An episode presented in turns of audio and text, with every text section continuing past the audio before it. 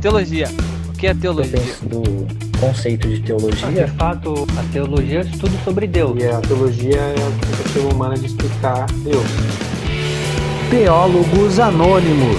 Quatro caras desconhecidos discutindo teologia.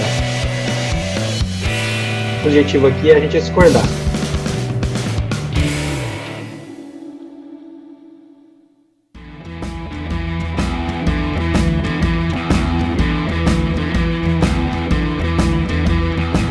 E é isso aí, galera. Tá começando aqui mais um episódio dos Teólogos Anônimos. O episódio de número 8, ou oitavo episódio, você escolhe aí.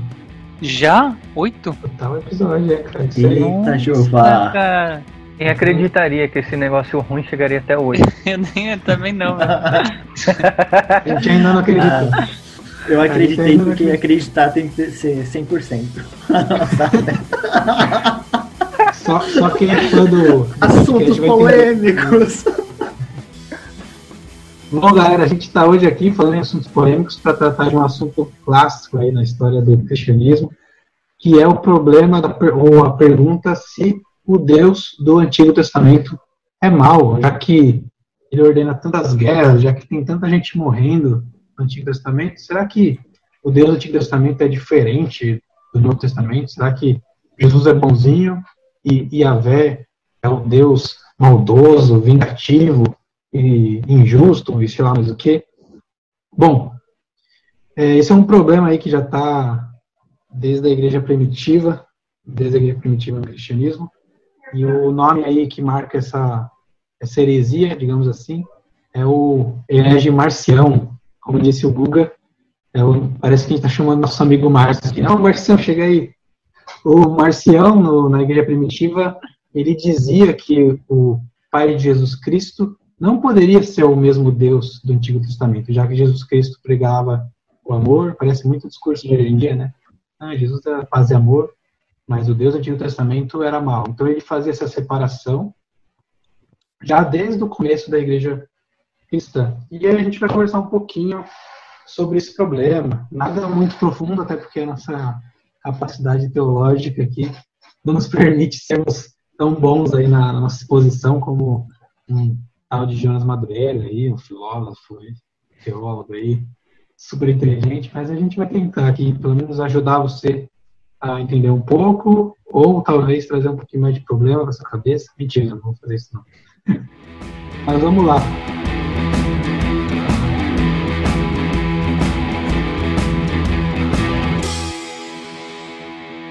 A gente sabe que esse é um problema antigo, mas o que, que, que, que pode dizer, o que vocês acham, o que a gente acha, que faz com que as pessoas pensem assim hoje?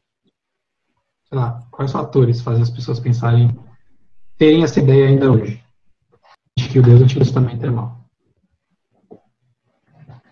acho que a, a leitura que existe hoje acho, da igreja, tanto do, do Antigo Testamento, né, quanto do Novo Testamento, e como colocar isso num contexto geral. Talvez, igual você falou assim, ah, quando a gente divide Antigo Testamento e Novo Testamento, que é para ser, acho que uma divisão histórica, para uma melhor compreensão dos textos, a gente acaba enxergando a Bíblia contendo duas histórias diferentes. Então acho que as pessoas hoje enxergam assim ainda a Bíblia. Ah, então você tem uma história do Antigo Testamento e uma história do Novo Testamento. Mas a Bíblia não, não são duas histórias separadas, né? Você não tem duas histórias diferentes na Bíblia. A Bíblia tem que ser lida como uma única história e não tem como separar o, o Deus ou o Evangelho do Antigo Testamento do Deus do Evangelho do Novo Testamento. Então acho que Deus tem se revelado à humanidade desde o Antigo Testamento, é isso que vai relatar. E a gente tem o ápice dessa história bíblica no Novo Testamento com a classificação de Jesus. Então acho que existe uma confusão muito grande, que a gente acaba pegando alguns pontos isolados do Novo Testamento, a gente compara esses pontos isolados do Novo Testamento com alguns pontos isolados do Antigo Testamento e aí fica uma confusão. Parece que são duas histórias que não tem nada a ver, são dois deuses diferentes, mas quando a gente enxerga e lê a Bíblia como uma única história e no contexto todo da Bíblia, não faz nem, nem sentido você separar essas histórias. Não faz essa pergunta não faz nem sentido, na verdade, né? Então, quando quando fala assim, ah, o Deus do Antigo Testamento é mau, as pessoas que acho que tentam iniciar uma teodiceia, né? Defender Deus ou defender o que Deus fez no Antigo Testamento. Não, mas Deus fez isso por esse motivo. Acho que não tem como a gente colocar Deus no banco dos réus. Tem como a gente justificar a ação de Deus num determinado período da história. Mas quando a gente olha para o contexto geral da Bíblia, quando a gente lê a Bíblia como uma única história, e essa única história tem o um ápice na cruz de Jesus Cristo, que é a demonstração do amor e da graça de Deus, não faz nem sentido essa divisão, né? A gente pensar que são dois deuses diferentes ou duas histórias diferentes, não tem nem não tem nem espaço para isso quando a gente enxerga a Bíblia desse jeito. Então acho que ainda tem muito disso. Falta a gente enxergar ou ensinar a Bíblia com uma linha contínua. A gente separa muito e a gente acaba comparando alguns pontos isolados e fica comparando esses pontos de forma que não, a história como um todo não tem importância, não faz sentido. Então já começa errado da forma que a gente enxerga a narrativa bíblica, né? Você falou de uma, uma leitura equivocada, eu acho que às vezes falta a leitura, né? Porque Também, é. você vê que muitos, muitos argumentos são, revelam uma falta de conhecimento bíblico absurda. Né? Você vai usar, por exemplo, que nem envolve uma diferença entre o novo e o antigo. Por exemplo, é, muitos separam a teologia paulina da teologia de Jesus, né? E aí fala assim, não, Jesus Cristo pegou o amor ao próximo, a paz, e Paulo é o cara, sei lá, é, sei lá, muito, como é se diz, muito violento, sei lá, muito duro nas suas palavras. E aí eu até já respondi um amigo meu, assim, brincando, né, que, bom, que eu peguei uma texto isolado, né, para fazer a piada, que é o texto que Jesus disse que veio trazer espada e não paz, e um texto de várias cartas, né, mas tem Romanos é, 12, por exemplo, que Paulo vai falar sobre é, a harmonia dos irmãos, né, o amor, o amor entre eles, se não me engano tem nas, nas cartas de Coríntios também. Então, assim, é, isso só para citar, né, a, a falta de, de leitura mesmo, né? Se você pensar assim, ah, o Deus do, do Antigo Testamento é aquele que, que sei lá, imputa justiça de forma, sei lá, na, cabeça moderna, pós-moderna, injusta. Mas sendo que Jesus é, no Novo Testamento, é o cara que mais falou de inferno, né? É aquele que diz no, no, final do, do Evangelho de Mateus, da, de separar aqueles que iam estar ao seu lado e aqueles que não iam estar, né, de acordo com as suas obras. É bem, é bem louco isso, sim, né? Porque, é bem louco esse, essa falta de leitura mesmo. Porque essa argumentação de que há, um, há uma diferença é a falta mesmo de, de ler. E não é só uma leitura isolada, é uma falta de leitura mesmo. Eu acho que também tem aquele negócio assim, da, eu acho talvez da sinceridade no diálogo, né? Ou da, ou da honestidade no debate, né? Então, você pega a Bíblia e eu acho que esse argumento surge porque você pega alguns versículos, você bate esses versículos num liquidificador e você cria um mundo de sentido. Então acho que não é nem honesto você falar isso, né? Então tem pessoas que usam esse argumento de que o Deus do Antigo Testamento é mal. Aí você pega uns trechos ou uns versículos, bate esses versículos no liquidificador e apre apresenta um mundo em que essa frase de que Deus é mal faz sentido.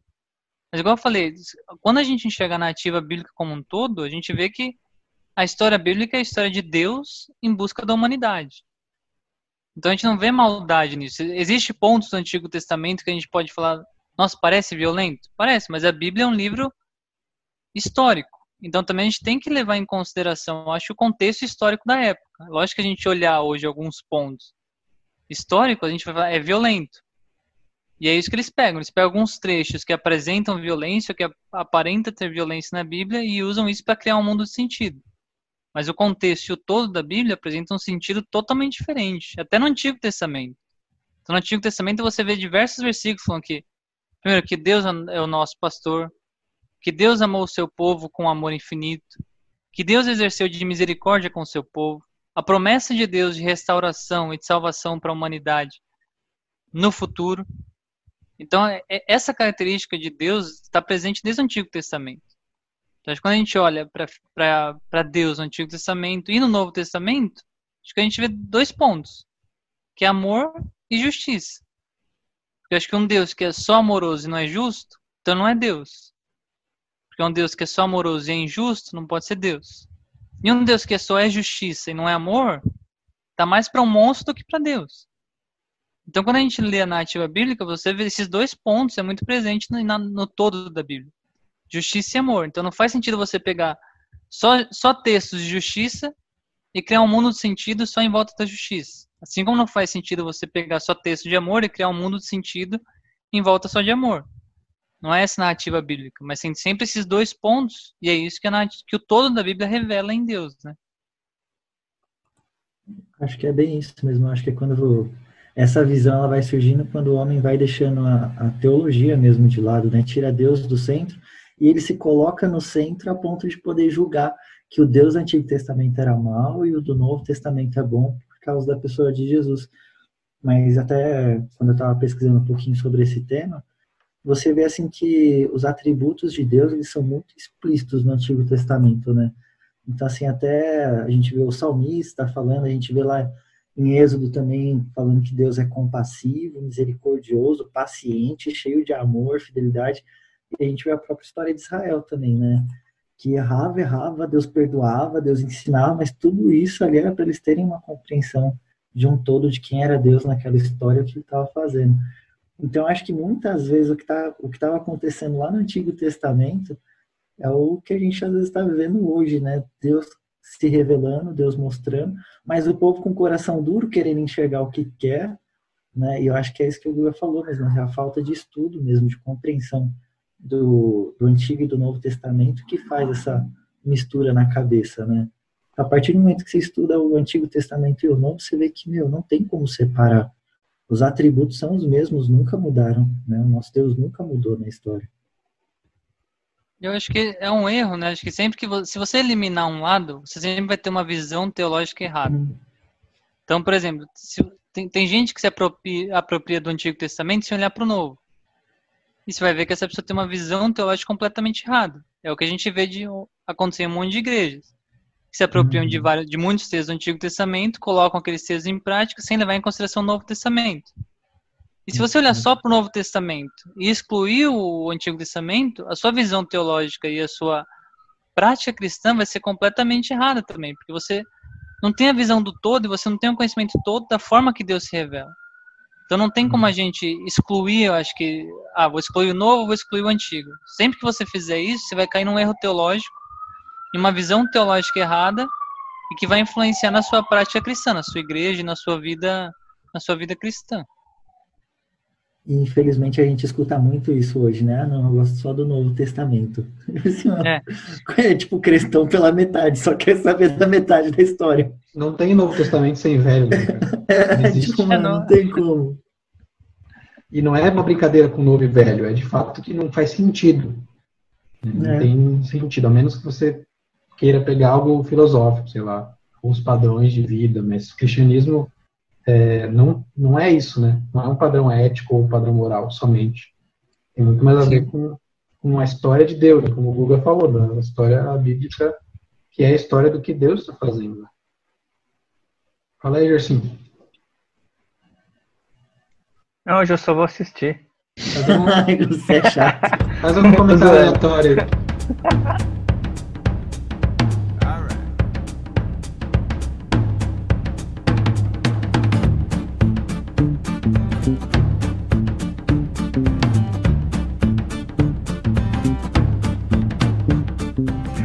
Não, eu, eu, concordo com vocês. Eu acho que nós temos três pontos preocupantes quando conversamos sobre essa dicotomia aí. O primeiro delas é a falta de conhecimento do texto em si, não só dos cristãos, como também daqueles que não são cristãos e não têm interesse nenhum em, em, em conhecer o texto. É, em segundo lugar, eu vejo uma busca é, por este Deus que só é amor, como Gustavo falou, e não tem mais nenhum outro atributo além desse. Ou seja, ele não é soberano o suficiente para entender o que é justo ou não, mas quem entende o que é justo ou não é o homem.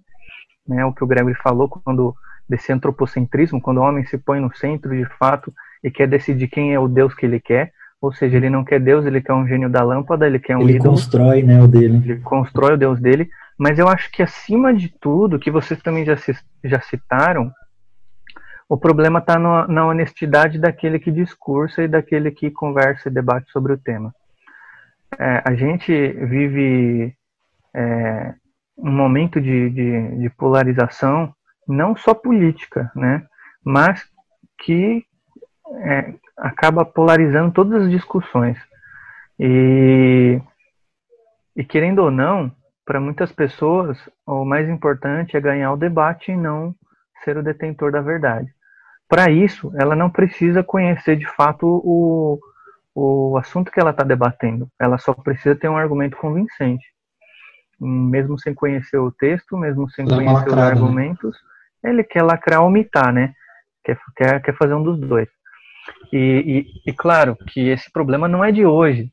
Né? Hoje está muito mais aflorado. Mas na história da retórica, nós vemos homens aí discutindo e, e debatendo é, simplesmente para serem os detentores da, da vitória, né? A vitória do, do debate.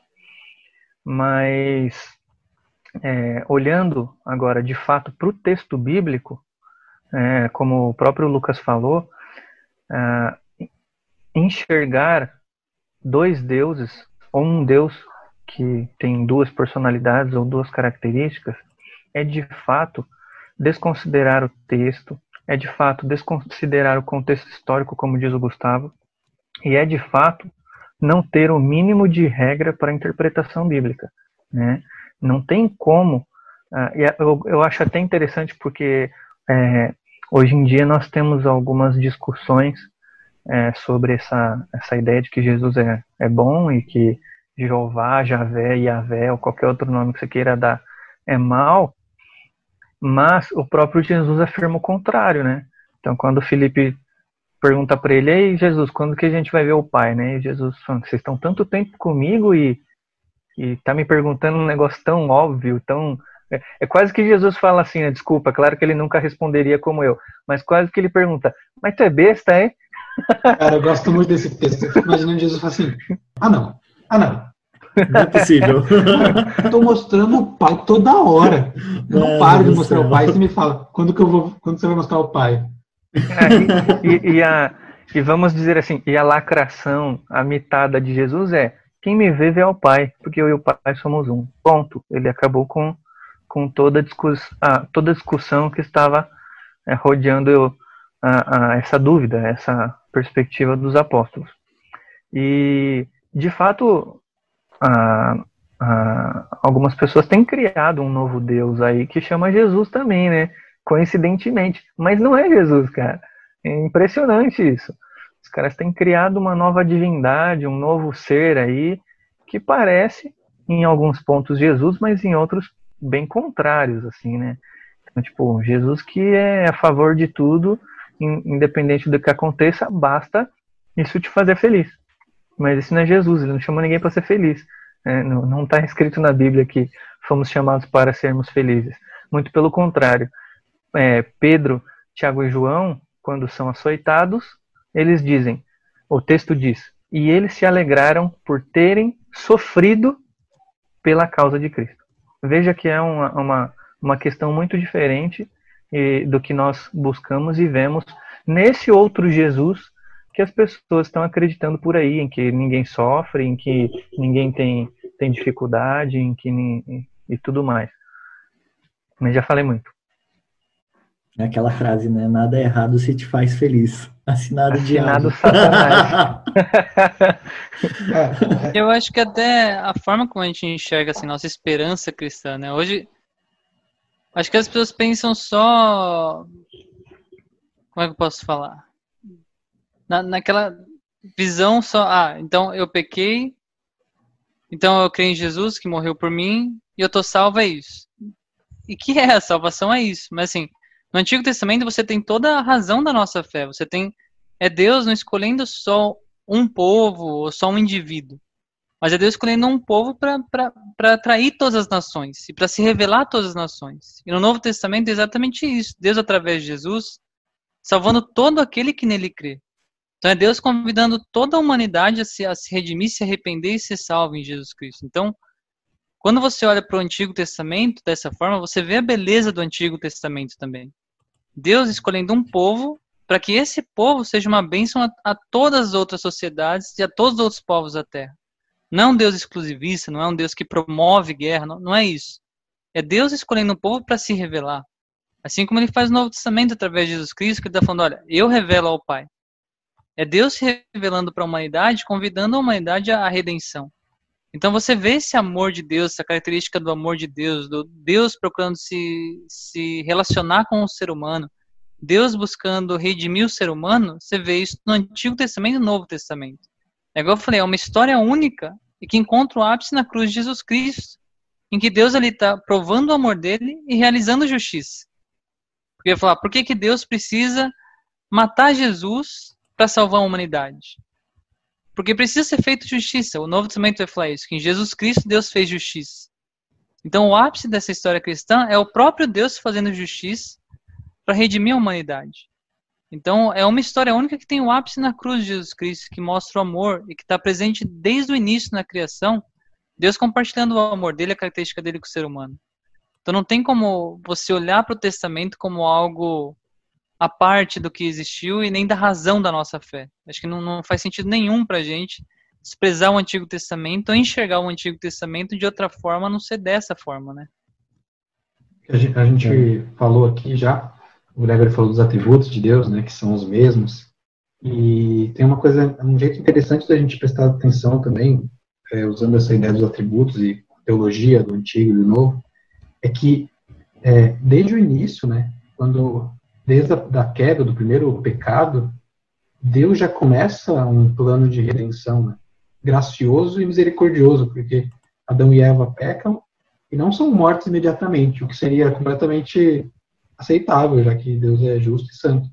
O próprio Deus procura né, Adão e Eva, no texto de Gênesis 3, é, veste eles, o que é um ato de, de graça, né? É, não exterminar eles, é, não exterminar eles é um ato de misericórdia. Prover é, a vestimenta para a vergonha deles é um ato de graça. E aí a gente vê no, no livro de Gênesis um, um caminhar né, de pecado até o ápice na Torre de Babel, né, que é o ápice da, do ser humano tentando ser autônomo. E Deus, é, já pulei aqui o fato de Noé, que também é um ato de misericórdia e graça, porque ele salva não só a família de Noé, como animais, que, que mostra né, essa, essa ideia de redenção de toda a criação, que é muito, muito legal também. Mas quando chega em Gênesis 12, o que, que Deus faz? Escolhe um cara, o patriarca, né, Abraão, e diz para ele que por meio dele todas as nações da terra serão abençoadas, né? É. Então, o que nos leva a Jesus, que é o cara, que é o, o Filho de Deus, que cumpre essa promessa. Então, de Abraão, né, principalmente de Abraão, mas antes já, já tinha, de Abraão em diante é Deus exercendo misericórdia e salvando o seu povo, fazendo, é, botando em prática, colocando em prática o seu plano de redenção, né, na escolha de Israel, na escolha é, de reis como Davi, Salomão e, e aí em diante. Então, essa ideia de que Deus é mau é tão absurda, porque Deus é tão misericordioso, e aí a gente tem que pegar, por exemplo, qual era a, a crença de Israel sobre Deus, né? o que Israel pensava. E eles expressam isso no, no, nas suas práticas e no, nos, seus, nos textos que a gente tem registrado. Que, abrindo um parênteses aqui, não são coisas que foram escritas uh, agora, sabe? São coisas que foram sendo escritas no decorrer da história de Israel. E aí, cara, assim, poderia citar um milhão de textos, como o Google citou alguns, mas eu gosto muito do Salmo 136, né? Vou ler, vou ler só um pedacinho aqui, porque ele é, enorme, ele é grande, mas ele é uma, uma música, uma poesia, e ele vai, a, a cada frase ele cita, ele diz, o seu amor dura para sempre. Então, por exemplo, começa assim, dêem graças ao Senhor porque ele é bom. O seu amor dura para sempre. Dêem graças ao Deus dos deuses, o seu amor dura para sempre. E é interessante que aqui nesse, nesse salmo, ele vai meio que contando a história né, do, do povo de Israel. Né? Tirou Israel do Egito, né? salvou Israel, dividiu o Mar Vermelho. Toda, em cada frase tem depois, o seu amor dura para sempre. Se não me engano, são umas 26 vezes. Então, esse uma, uma amostra não só de que eles acreditavam que Deus é amoroso, como que Deus foi amoroso em cada ponto da história deles. E assim, é, para mim é um dos melhores, um dos álbuns mais legais, assim, um dos meus preferidos. no, no, Antigo Testamento você vê várias, vários trechos assim, né? Se a gente pegar o livro de Jonas, é que a gente vê o, o principal ponto aí do livro de Jonas do, do homem sendo engolido pelo peixe, mas a razão de tudo isso foi Deus enviar um profeta para um povo que ia ser destruído. E para um povo que um povo que não cria nele, e o profeta não queria ir. Ele falou: "Não, eu, quero, eu não quero que esse povo acredite". E é Deus lutando com isso, ele falou: "Não, eu quero que você vá lá e pregue para que esse povo se arrependa". Então a gente vê Deus chamando o povo dele a se relacionar com ele em toda a narrativa bíblica. A gente vê a graça e o amor de Deus já em toda a narrativa bíblica, né? Interessante que o, o Lucas trouxe um panorama é, histórico, o Gustavo falou da graça sobre um povo que não merece, e agora e o que eu queria complementar é que Deus sempre se utilizou e sempre trabalhou através de homens que também não mereciam. Né? Então Jonas não merecia, foi chamado, ah, assim como Moisés, o grande profeta, não merecia porque era um assassino, nem conhecia Deus, assim como Abraão, que vem lá de Ur e provavelmente adorava ah, qualquer outra divindade porque ele não conhecia Javé, Javé que se revelou a ele, assim como ele se utiliza de, de Abraão, de Isaac, Jacó foi um cara totalmente destruído, né, que, que destruiu toda a sua vida, a perspectiva da promessa, mas de, mesmo assim Deus deu graça sobre ele, e a gente vê que Deus não tem graça só sobre ah, os povos, mas tem, tem a sua graça revelada sobre aqueles que ele chama para, de alguma forma, contribuir com a sua história, porque ninguém merece participar da história da graça de Deus. E mesmo assim, ele é, se revela e chama aqueles que não merecem, até a vinda de Jesus. É, eu acho interessante o, o, essa perspectiva de que Deus é tão gracioso é, no Antigo quanto no Novo, que as características daqueles que ele, que ele chama para trabalhar com ele são bem parecidas. A gente vê inúmeros profetas, inúmeros é, personagens importantes no, na, na narrativa do Antigo Testamento que são limitados, que são é, pecadores, que têm as suas dúvidas e que algumas vezes até buscam fugir do chamado, assim como Jesus fez com os doze, né? Eles também eram limitados, é, nem todos eles eram super instruídos, os apóstolos, os profetas, é, é, alguns eram muito, outros nem tanto, e, mas todos eles eram pecadores e Deus vê graça em cada um deles. E eu acho isso muito interessante, ver como Deus se relaciona não só com o povo de Israel, não só com a graça para todos os outros povos a partir de Israel, mas como ele se relaciona com graça com cada um dos personagens é, é, da história é, de Israel.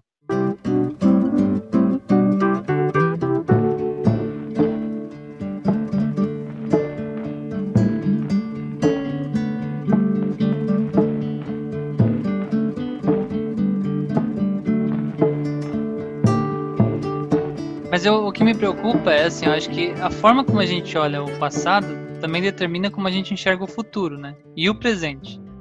Então, eu acho muito triste a gente não ter uma visão clara do Antigo Testamento, porque eu acho que influencia muito nossa prática cristã e como a gente enxerga a esperança cristã hoje. Então, tem um, livro do N.T. Wright que eu vou indicar no final, que eu acho bem legal, que é o Surpreendido pela Esperança. Ele vai falar exatamente isso, que a gente ainda hoje tem uma fé, uma esperança cristã baseada assim, meio platônica, né? Então a gente acha que a morte é amiga e que o corpo é ruim. E que a morte, na verdade, vai levar a gente para o céu e lá a gente está salvo de tudo e esse é o objetivo de Deus. E se a gente, a gente fica com, uma, com a mentalidade que a gente tem, que a gente veio da nossa herança católica e que hoje é uma ideia comum entre as pessoas e não olha para o Antigo Testamento, a gente acha que nossa vida cristã se baseia nisso. Então, o que Jesus lá falou de pescar homens se torna o quê? Levanta a mão, aceitou Jesus, então fica de boa aí, que agora a morte sua amiga, você vai morrer, vai para o céu, tá tudo certo. Mas quando a gente olha para o Antigo Testamento e enxerga o Antigo Testamento de uma forma correta, a gente vê que, primeiro, Deus criou o homem, ou Deus nos criou a sua imagem e semelhança. Então, Deus tem um design e um propósito definido para o homem. Deus, quando cria o homem, ele não fala, olha, vou te criar, você vai morrer e depois vai ser salvo. Não, ele fala, eu te criei para cuidar da minha criação, eu te criei com um design definido, que é me revelar, ser a minha imagem e a minha semelhança. E a obra do Evangelho, a obra de Jesus na cruz, é realmente essa. Não, Deus não mudou de ideia. Deus não criou o homem, criou o mundo e depois ele mudou de ideia, falou: "Não, acho que não é bom que eu criei, vou criar um outro céu". Não, é nos redimir e nos trazer de volta a nossa essência, aquilo que era para a gente ser. Então, quando a gente enxerga dessa forma, quando a gente olha para o jardim do Éden como o nosso habitat natural, vamos dizer assim, quando a gente olha para o Deus que se revela no Antigo Testamento como um Deus que nos criou a sua imagem e semelhança, a gente olha para a esperança cristã como Deus, tá Deus não chamou um povo para uma nova religião. Deus chamou um novo povo, um novo ser humano, uma nova pessoa. E Deus está transformando a gente em um novo povo. E é isso que é a igreja dele também. Esse novo povo que ele escolheu na terra para cuidar do jardim dele e para revelar a graça e o amor dele através da igreja de Jesus Cristo.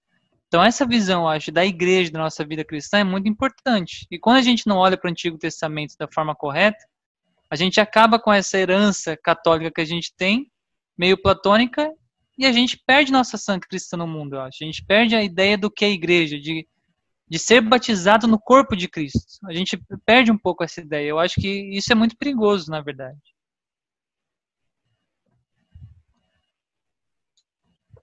Eu estava pensando aqui enquanto o Gustavo falava é, que hoje tem um tem aquele movimento esse movimentinho aí que de, de gospel e tal. E aí é que a gente bate muito o movimento gospel, eu não quero nem ficar. Né? Mas os caras gostam de, de falar do, do religioso de maneira pejorativa, né? E aí é engraçado que os caras falam assim: é, isso daí é religiosidade, Jesus nunca pregou isso daí. E é interessante que eles pintam Jesus, eles descrevem Jesus como se Jesus não tivesse religião nenhuma, né? Como se ele fosse totalmente desprendido do, do, do Deus do Antigo Testamento. Só que, cara, isso é uma besteira tão grande que Jesus foi o maior de todos os religiosos. Jesus foi. Quando a gente fala de religião e a religião judaica, a gente está falando de cumprir a lei, não é verdade? Quem foi o único que cumpriu toda a lei, que não transcendeu em um ponto? Foi Jesus.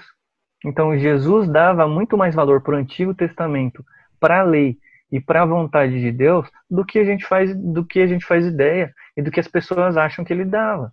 Entendeu? De fato, quando ele diz em, em Mateus, no, no, no, início do Sermão do Monte, cara, não vim para abolir a lei, eu vim para completá-la, né? Ali no grego plerol, eu vim para cumpri-la e, e fazê-la é, de modo que ela seja completa, feita de maneira completa.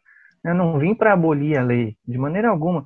E aí a galera olha para o Deus do Antigo Testamento e fala assim: nossa, mas o Deus do Antigo Testamento é mau. É, mas se Jesus veio cumprir e cumpriu toda a lei, deve ser mal, né? Porque se você acha que o Deus do Antigo Testamento é mau, pelo amor de Deus, é uma contradição Eu... meio estranha também. E essa fala de Jesus é interessante porque Jesus amplia a lei, né? Então é que Jesus vai falar, ó, se, se você fala que não, nunca matou ninguém, mas se você odiou seu irmão, você já é considerado um assassino. Sim. Então, eu acho que, por exemplo, essa fala de Jesus ensina a gente como olhar para a lei do Antigo Testamento e como olhar para o Antigo Testamento. Porque as pessoas olham e acham que Deus é um Deus que fica irritadinho quando o ser humano desobedece uma lei. Mas eu falei, Deus não é um Deus que fica irritadinho porque você desobedeceu uma lei ou duas leis. Pelo contrário, a história da humanidade é essa. E isso não é, isso não é só uma visão cristã de que falta algo no ser humano, ou de que muitas vezes o ser humano não é ser humano, não é só uma visão cristã, é uma visão da sociologia. Quando você vê, por exemplo, um ser humano fazendo algo mal para uma criança, qual é a primeira coisa que todo mundo fala? Isso não é um ser humano. Então existe uma visão sociológica que, que, que, existe uma falta no ser humano e que o ser humano não é aquilo que ele deveria ser. Então a história do, da, da narrativa bíblica é justamente essa. Não é um Deus que fica irritadinho porque você desobedeceu ele. Não, é um Deus que criou a gente para ser ser humano. E um Deus que, que, que chama a gente para ser um, um, um, ser humano com o design que ele nos criou. Que chama a gente para ser humano. Então Deus, quando chama o povo dele para se relacionar de volta com ele, é aquilo que está na Bíblia. Ó, vocês, vocês preferiram as cisternas rachadas do que a água pura. Então é isso que a gente faz. Quando a gente se afasta disso, a gente olha, não é um Deus que fica irritadinho porque a gente desobedeceu. É porque a gente não está sendo aquilo que nós deveríamos ser. A gente prefere tomar uma água estragada ou a gente prefere destruir a nós mesmos como seres humanos do que beber da água verdadeira, do que, da, do que beber água boa e ser aquilo que a gente de, deveria ser. Então essa é a história do, da, narrativa bíblica, é isso que Jesus está falando. Jesus não está falando, olha, eu vim cumprir toda a lei, agora ponto por ponto. Mas também assim, ó, Jesus está falando, você quer saber quem é Deus? Olha para mim. Você quer saber quem você deve ser? Olha para mim. Não é só cumprir uma série de leis, mas é ser uma nova pessoa. Então, como a gente enxerga o Antigo Testamento, vai dizer muito da nossa prática. Aí que a gente vira religioso, que a gente fala, não, eu sigo tintim por tintim, eu sigo todas as leis que eu tenho que seguir, mas não é sobre isso na ativa bíblica. É sobre quem a gente é, sobre quem a gente está se tornando, e sobre quem Deus chamou a gente para ser. Então, quando a gente olha para o Antigo Testamento da forma errada, acho que isso bagunça muito a nossa fé e a nossa prática cristã. Uma, é, uma coisa. Só para completar é, esse trecho, é, eu acho até que comparar a, a lei mosaica, né, o que pede a lei mosaica, com o que pede a perspectiva de lei de Jesus no Sermão do Monte, é, é perceber que parece, entre aspas, não estou falando que é, tá? Parece até que seguir Moisés é mais fácil. Né? Porque esse discurso de Jesus é duro. Esse discurso de Jesus é difícil, é de difícil aceitação é, naquele momento para aqueles que estavam ouvindo porque eles achavam que estava, estava tudo bem com a lei de Moisés. E aí, quando eles olham para o interior, eles percebem que Jesus está pedindo mais do que Moisés pedia. Então, assim, aquele Deus já não parece tão mal, parece que Jesus agora é mal. Né? Parece que Jesus agora é que não é que não é piedoso, sabe? Quando, na verdade, nenhum e nem outro. A grande verdade é que eles não tinham entendido a lei de Moisés. E Jesus está ali esclarecendo, então, como deveria ser encarado.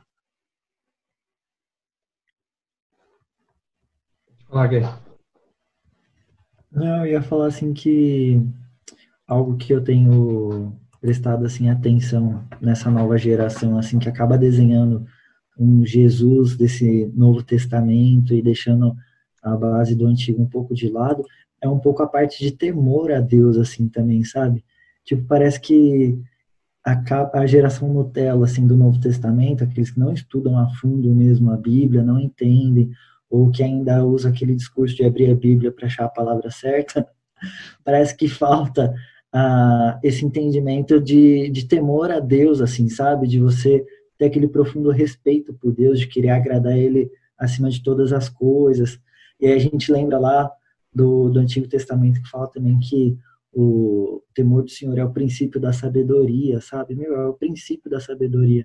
Então, se você não conhece o seu Deus, você temor a ele, meu, você não é sábio. Né? E aí você começa a inventar a sua própria lorota de quem que é Deus, de quem que é Jesus. Então acho que isso acaba fazendo uma bagunça no povo, né? E aí uma pessoa que não compreende o Deus no Antigo Testamento e desenha o seu próprio Deus no Novo Testamento, vai passando ainda essa mensagem do, do evangelho que agrada a todos da forma errada para todo mundo e é bem mais aceito, né? O evangelho sem cruz, o evangelho sem sofrimento, um evangelho fácil, né? Então eu acho que, meu, sem compreender o Antigo Testamento, os, os atributos de Deus, o porquê de tudo ter acontecido no Antigo Testamento, a, até a, os grandes eventos aí que Deus fez, as grandes ações que aconteceram com a, as punições, os, e tudo mais, se você não entendeu por que, que aquilo foi feito, você sempre vai ter uma imagem mais ou menos, porque seu estudo foi mais ou menos sobre aquilo, né? Então, acho que essa parte de temor a Deus falta muito hoje, assim, sabe? Você compreender, você ter esse respeito mesmo pela palavra de Deus. Eu acho que entra naquilo também, né? Da gente ser a medida de todas as coisas, né?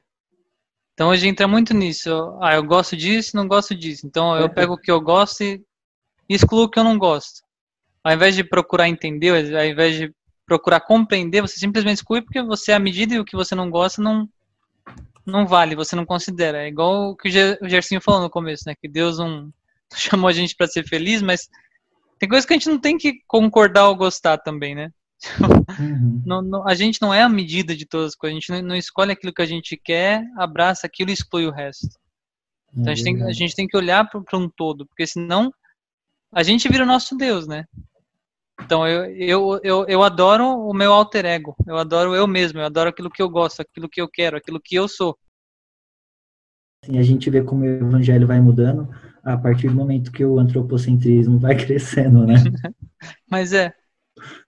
Eu vou ser obrigado a citar o C.S. Lewis aqui. Do, do cachorro lá, do cachorro. É interessante que o C.S. Lewis fala sobre isso, né? A questão do, do sofrimento, a dificuldade que as pessoas têm com o sofrimento, tem muito a ver com a ideia de que nós somos o centro do universo. Né? E ele diz assim: você não é o centro do universo. Você não é o centro do universo. E a questão de lidar com o sofrimento, é, ele, como ele defende que o sofrimento é, serve para nos ensinar e nos tornar melhores, ele vai dizer que não tem como nós não passarmos por sofrimento, é, porque como o sofrimento nos, nos, melhora e nos torna aquilo que nós deveríamos ser, como o Buga estava falando, nós, nós nos, nos, tornamos aquilo que Deus é, vai é, deseja amar, entendeu? Não que não nos ame quando nós somos ainda, é, não estamos melhorados, mas existe um algo que Deus nos criou para ser lá na criação. Deus quer que nós nos tornemos isso de novo. Lógico, só vai acontecer isso lá no céu e tal. Mas é interessante como a gente não compreende o sofrimento também, e aí tem essa dificuldade que a gente tem, o ser humano tem com, com algumas coisas do Antigo Testamento e até do Novo, né? Por exemplo, justiça, castigo, a gente não entende, né? Por exemplo, Hebreus 12 fala sobre castigo, a disciplina, né? Deus castiga aquele a quem ele ama como filho, a quem ele considera como filho. E lá diz: não despreze a disciplina do Senhor, não despreze a disciplina de Deus. E a gente não entende, porque a gente acha que isso é maldade. Mas por quê? Porque a gente acha que a gente nasceu para ser feliz, que a gente é o centro do universo, que o mundo gira ao nosso redor. Então, é, é esse, eu acho que um dos problemas, né, que a gente falou lá no começo, qual, por que as pessoas acreditam nesse Deus diferente, né, se confunde? E aí, talvez um outro problema seja esse, né, o, o fato de nós nos considerarmos o centro e de que nós nascemos para ser felizes. E aí, o conceito de felicidade, cada um dá o seu, né? O que é ser feliz? E é por isso é. que vai ser uma das dificuldades, né? é engraçado isso, porque quando a gente coloca o nosso próprio óculos, né, então a gente vê aquilo que a gente quer. Então você citou o C.S. Lewis agora, C.S. Lewis é conhecido por ser um do, o dos o mais relutante ateu, né? Então a gente está falando aqui, por exemplo, que tem gente que enxerga o Deus do Antigo Testamento como um Deus mau. O C.S. Lewis, quando ele era ateu, ele fala que ele lia o Antigo Testamento como um Deus mimado, ou um Deus fraco, porque é um Deus que, que fala para o povo adorar ele. E ele perguntava, por que um Deus quer convencer um povo a adorar a ele? Ele é Deus, ele pode fazer o que ele quer com o ser humano. Por que, esse povo chama o povo a adorar ele? Por que, que ele fica insistindo em um povo para que esse povo adore a ele? Então você vê que ele já, já, já vê o Antigo Testamento com uma forma diferente, não um Deus mau. E aí, quando o C.S. Lewis se converte, ele mesmo entende, ele fala, agora eu entendi o Antigo Testamento. Porque, na verdade, não é sobre o ser humano, não é a visão que a gente tem de Deus. Mas é tudo sobre ele e sobre o, o propósito dele. E o propósito de dele é se revelar a esse povo, é fazer desse povo uma nova humanidade. Ele fala, então não é sobre o que a gente acha, não é o nosso ponto de vista. Mas é tudo sobre ele, tudo sobre o propósito dele, não o nosso, né? E isso dói, né, pro ser humano. Isso dói. Saber que isso não é sobre mim, que o mundo não gira ao meu redor, que as pessoas não devem, que Deus não deve nada para mim, que a vida não me deve nada.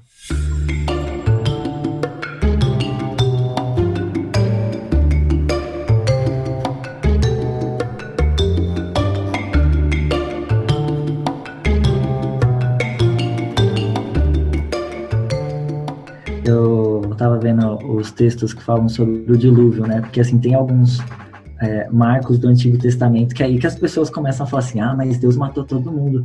Tipo, no dilúvio é muito engraçado que lá em Gênesis 6, 5, quando as pessoas é, apontam o dedo para Deus já sem conhecer a palavra de Deus, o versículo fala assim: O Senhor viu que a perversidade do homem tinha aumentado na terra e que toda a inclinação dos pensamentos do seu coração era sempre e somente para o mal. Então, tipo assim, eles excluem essa parte da maldade do homem. Ah, não, agora vamos apontar para Deus, porque ele está matando o povo. Mas não, o homem já estava totalmente perdido aqui, né? E é engraçado, meu, todas as, todos os fatores históricos do Antigo Testamento que você vai ver não é Deus que era mal. É o coração do homem que estava duro demais, sabe? Não tinha o que fazer. Quer dizer, tinha, né? E Deus fez. Mas você tem que conhecer mesmo, porque senão você sempre vai ficar no mundinho de que Deus é Deus é do mal e o homem é o coitado, né? Mas é... é legal, tem um. Tem, tem no, no livro Ortodoxia do Chesterton, ele fala um negócio bem interessante, né? Que ele fala assim, que, que o ser humano é extremo. Então o ser humano carrega esse extremo dentro dele. Então ele, ele fala justamente isso. Ele fala, eu já ouvi críticas do mais extremo. Então eu já ouvi gente falando que o cristianismo é muito violento, que a Bíblia é violenta. E já ouvi gente falando que a, a, quando lê a Bíblia acha algo muito pacifista. E ele fala justamente porque as pessoas não sabem onde é o centro. Então, dependendo da vontade da pessoa, ela vai enxergar aquilo que ela quer. Ela vai ler aquilo que ela quer e ela vai fazer o mundo do sentido dela. Só quando a gente enxerga que é tudo sobre Deus e que a gente sai desse nosso extremo do que a gente quer, é que a gente começa a enxergar alguma coisa que, que tem coerência e tem razão, né? Que é fora da gente, fora da nossa perspectiva, fora do que a gente quer que seja. Isso que o, que o Gregory falou, trouxe aí o exemplo do, do dilúvio, né?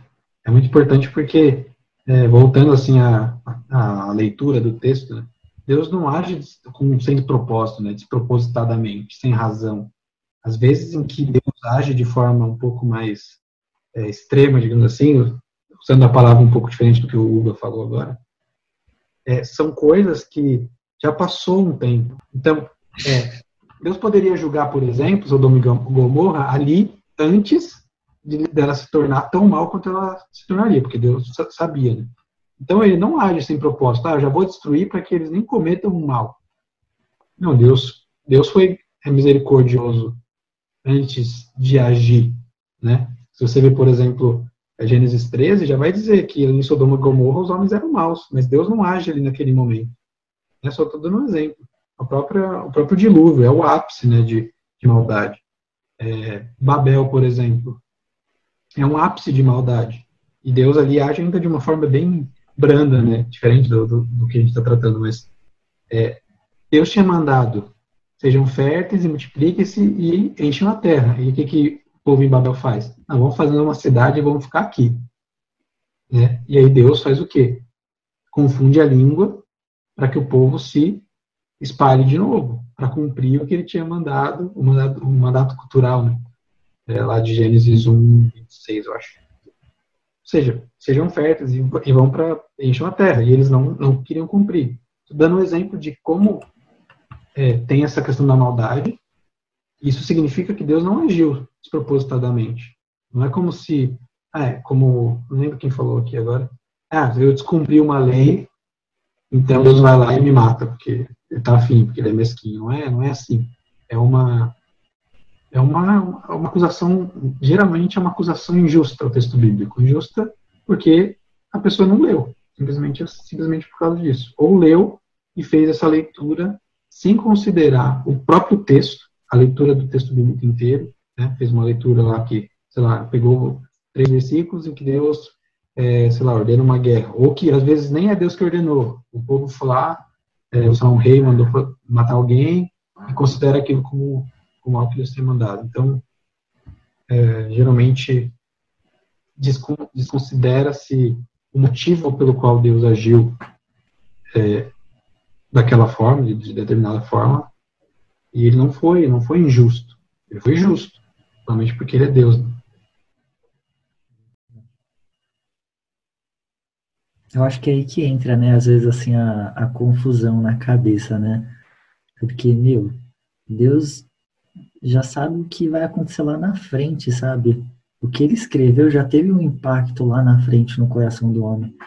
É, se Deus não tivesse feito essas correções, imagina, a gente não teria uma história, a gente não teria um, um final, sabe? A gente não, não teria essa esperança da glória, porque, meu, iria acabar ali pronto, mas não.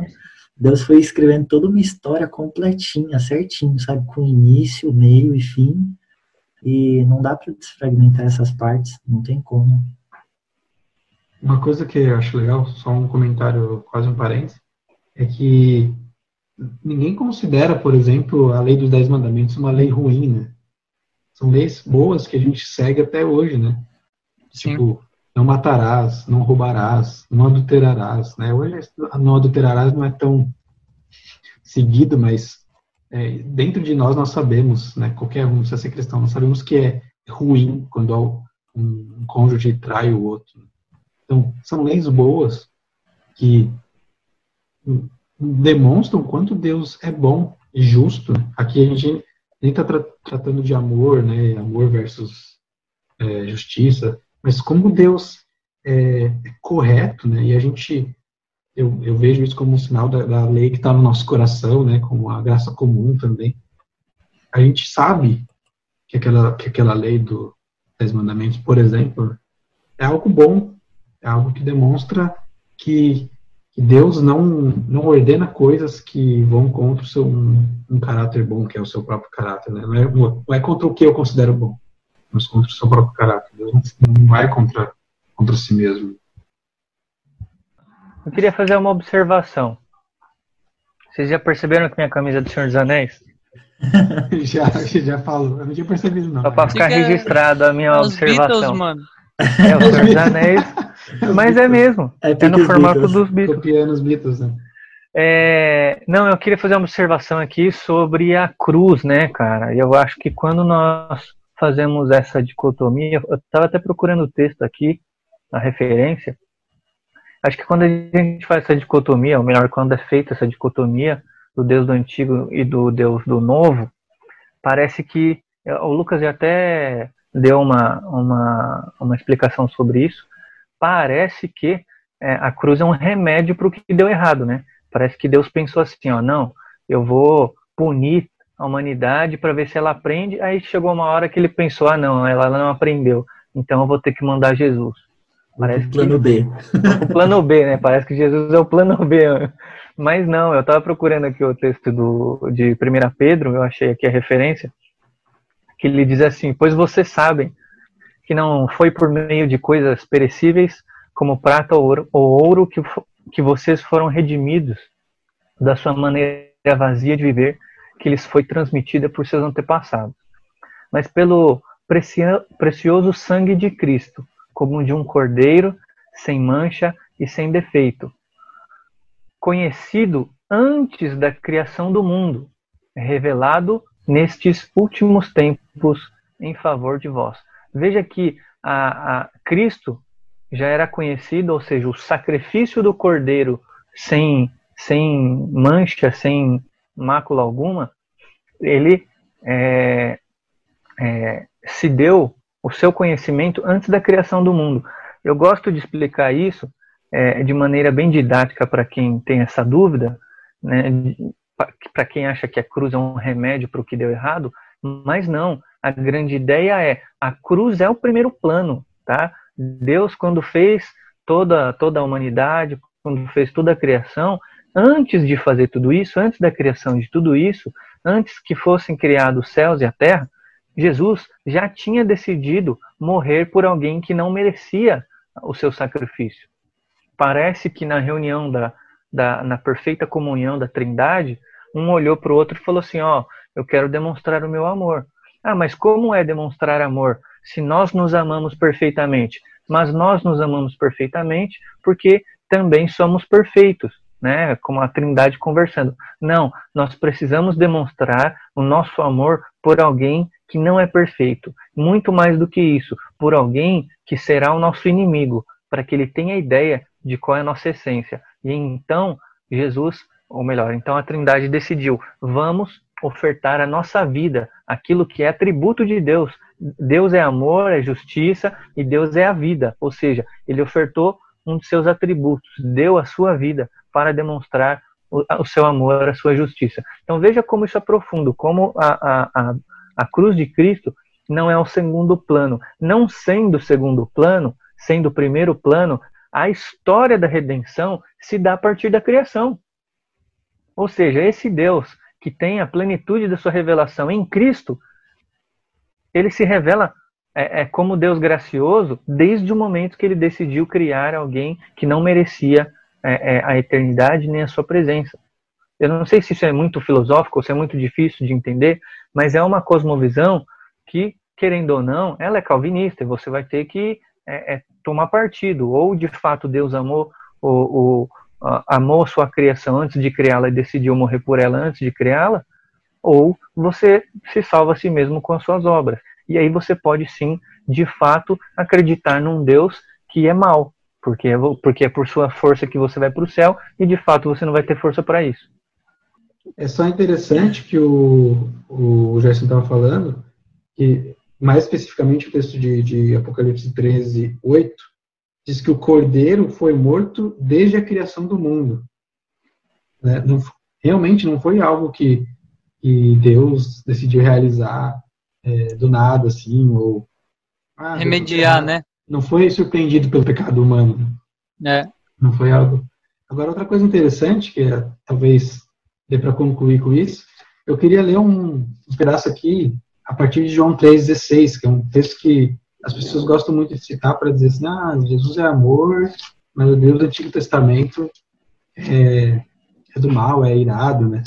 E João é 3, João, João 3,16, a galera só lê o, o, o pedacinho 16, que né? interessa, né? É, o resto não lê, né? Vou ler um pouquinho para vocês aqui, que é bem interessante. Porque Deus tanto amou o mundo que deu seu Filho unigênito, unigênito para que todo que nele crer não pereça, mas tenha vida eterna. Pois Deus enviou seu Filho ao mundo não para condenar o mundo, mas para que este fosse salvo por meio dele. Quem nele crê não é condenado, mas quem não crê já está condenado por não crer no nome do Filho unigênito de Deus. Qual é essa condenação? Este, este é o julgamento. A luz veio ao mundo, mas os homens amaram as trevas, e não a luz, porque as suas obras eram más. O que a gente entende, então, é que a condenação, é lógico que é Deus que dá, mas a condenação são os homens né, que colocaram sobre si mesmos ao amarem as trevas. A condenação é não estar com Cristo, não crer na obra de Cristo, não crer no Filho de Deus. Deus não é injusto ao condenar os que não creem. Deus é completamente justo. E Deus é amoroso e gracioso porque ainda permite que, como diz o Apocalipse, muitas pessoas, incontáveis pessoas, venham até Ele sejam com Ele, sejam salvos, né, pela sua obra. Então, é isso, né? Se você ainda, se você é crente, ainda diz assim, agora estamos no tempo da graça. Saiba que nós estamos no tempo da graça desde Gênesis 1. Quer dizer, desde muito antes, né? um tempo que nem era tempo desde que o tempo nem existia. É isso aí, fechou? Aê! Aê! Foi top. Não, eu queria, eu queria citar mais um texto aí para completar isso aí que, que, o, que o Lucas falou de Jesus. Você, vê, vê como o Gerson fica animado, velho? Porque já fugiu do tema, já tá entrando no lado calvinista do negócio, velho. Aí ele, não, dá um monte de texto lá, tô zoando. Não, eu quero falar de Jesus aqui. A gente está falando que Jesus é, é, bonzinho e que Javé parece ser mal, mas tem um, um, o João Batista apresentando Jesus é bem interessante, né? Ele diz assim, ó, no, em Mateus, né? No relato de Mateus: Eu batizo com água para arrependimento, mas depois de mim vem aquele que é mais poderoso do que eu, tanto que não sou nem digno de é, de lavar as suas sandálias. Ele os batizará com espírito e com fogo. E não é um fogo bom, não, tá? É um fogo de condenação. Né? Ah, ele traz a pá em sua mão e limpará sua eira, juntando o seu trigo no celeiro, mas queimará a palha com fogo que nunca se apaga. Ele, diferente do que muitos acreditam, que Jesus está que aqui Jesus está falando, João está falando do batismo do Espírito e, e, esse batismo do Espírito é o batismo de fogo? Não, o João Batista ele está falando de dois batismos, dois batismos diferentes, mas que um é o batismo do Espírito para aqueles que de fato são trigo e para aqueles que não são trigo é o batismo de fogo que queima eternamente, que é a perdição eterna, que, que é citada no Antigo e no Novo Testamento como inferno, tá? É claro que inferno é, é, é só, no, só no Israel tardio, tá? Mas a ideia de que Jesus não veio só para salvar a humanidade, sal, salvar todo mundo, mas ele é aquele que tem a paz em suas mãos. Ele vem para salvar os que são seus, mas para condenar os que não são não é um Deus nem um pouquinho, nem uma vírgula diferente do Javé, porque é o mesmo Deus.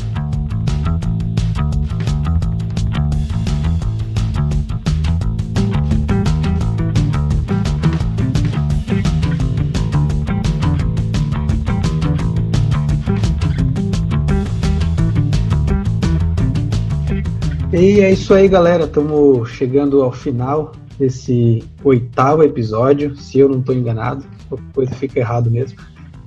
Galera, queria pedir para vocês aí seguir a gente no Instagram, arroba Teólogos Anônimos, se inscrever no nosso canal no YouTube, podcast Teólogos Anônimos. E é isso aí, entrar no nosso site, clicar nos livros lá, comprar uns livros para ajudar a gente, que a gente é pobre. Nosso site é o www.teologosanônimos.weebly.com. É Weebly ou Weebly, Google? W-E-E-B-L-Y.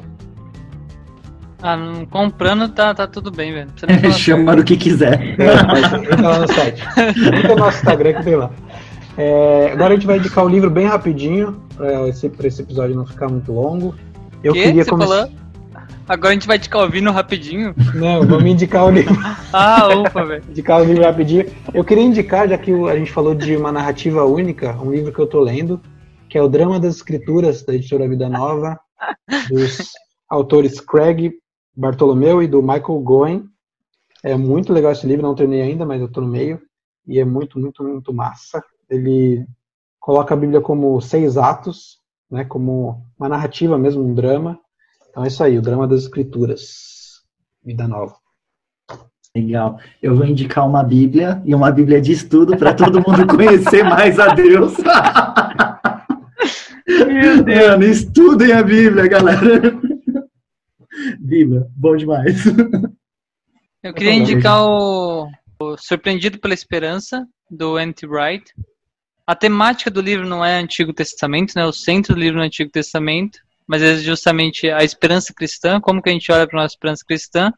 E ele aborda como que como que a gente lê o Antigo Testamento, como a gente olha para o Antigo Testamento, influencia em como a gente olha para a nossa esperança cristã hoje na nossa prática cristã. Então, embora o, o foco do livro não seja o Antigo Testamento, mas ele dá umas boas dicas de como olhar para o Antigo Testamento e da importância do Antigo Testamento para a igreja hoje. Então, vou indicar esse livro do N.T. Wright.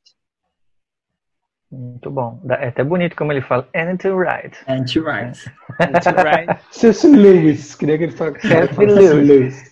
Eu vou indicar um livro que é bem didático. Não é um livro de teologia, não é um livro acadêmico, mas é um livro interessante. Talvez eu já tenha falado sobre ele aqui. Que se chama A Bíblia que Jesus Lia, do Philip Yancey.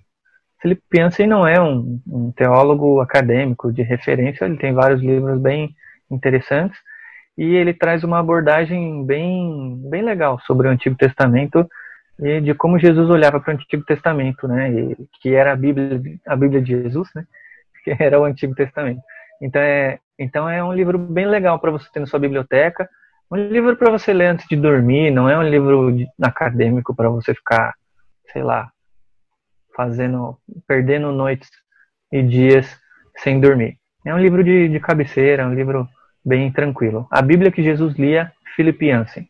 Ah, Ge oh, Gercinho citando Felipe Ô, oh, louco, esse dia vai ficar pra história, velho. Você é louco. O Lucas eu... vai lá pra ele se reciclar, velho. Olha lá, tá indo pro liberalismo já, velho. Não, é, não, é tanto, não é tanto assim, não, velho. Ó, eu ia citar um dos C.S. Lewis aí, mas Falou, galera. A gente fica por aqui com o nosso oitavo episódio. Arroba Teólogos Anônimos. É isso aí, até a próxima. Abraço. É. Tchau.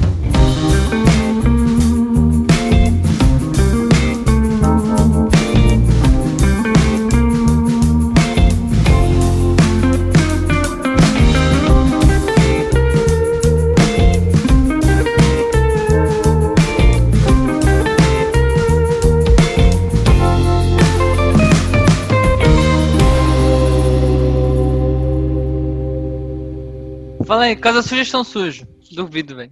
Casa suja chão sujo. Casa, casa suja. Suja são chão sujo.